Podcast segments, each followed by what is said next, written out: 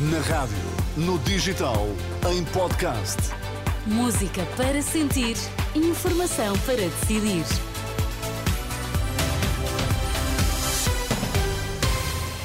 Notícias na Renascença, para já os títulos em destaque.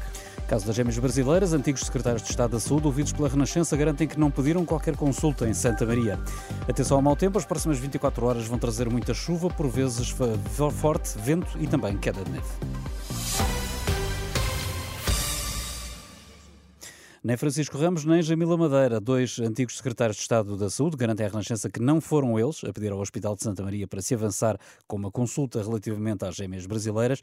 De acordo com o Expresso e a SIC, que citam um documento oficial, terá sido um secretário de Estado da Saúde a fazer esse pedido no final de 2019 e que isso mesmo terá ficado de resto inscrito no Boletim Clínico das Crianças pela equipa médica do Santa Maria. Ora, ouvido pela Renascença, Francisco Ramos repete o mesmo que já tinha dito ontem Lacerda Salles, que não é função de um secretário de Estado de marcar consultas e garante que ele não foi, até porque já tinha deixado o governo. Não, claramente não, quanto mais não seja, porque já não era. No fundo, o que me diz é que a ter ocorrido este episódio de um pedido de consulta por um secretário de Estado, não foi o senhor, teria sido Lacerda Salles, que por sua vez também já desmentiu. Pois isso não, não faça mais pequena ideia. Não seria um procedimento normal, pelo menos? Claro, não, não, não é função de um secretário de Estado marcar consultas, naturalmente. No governo esteve a partir de 26 de outubro de 2019 Jamila Madeira, mas a antiga secretária de Estado adjunta e da Saúde também garante à Renascença que não marcou qualquer consulta, de resto, na altura, nem sequer teve conhecimento deste caso.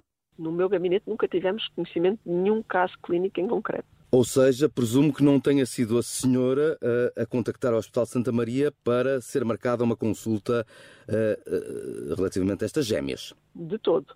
Nunca. Nunca tal passou uh, pelo meu gabinete. Nesta altura seria, seria Lacerda Salles o secretário de Estado da Saúde ou ainda seria altura, Francisco Ramos? Estado nessa altura era, mas tendo sido nessa altura comigo, no, nesse, nessa altura no governo, era Lacerda Salles. Tudo mais não sei.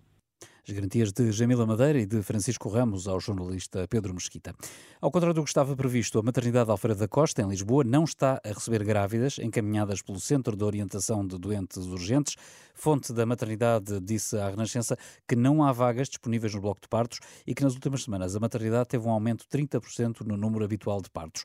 A situação complica-se num dia em que os hospitais eh, São Francisco Xavier e Amadora Sintra têm as urgências de obstetrícia fechadas, tal como estava previsto no plano, e estavam a encaminhar grávidas precisamente para Alfredo da Costa. Segundo a direção executiva do SNS, contactada pela Renascença, cabe ao INEM gerir a disponibilidade nos blocos de partos em toda a região de Lisboa e Val do Tejo e aconselha as grávidas a ligarem para o SNS 24 antes de qualquer deslocação às urgências.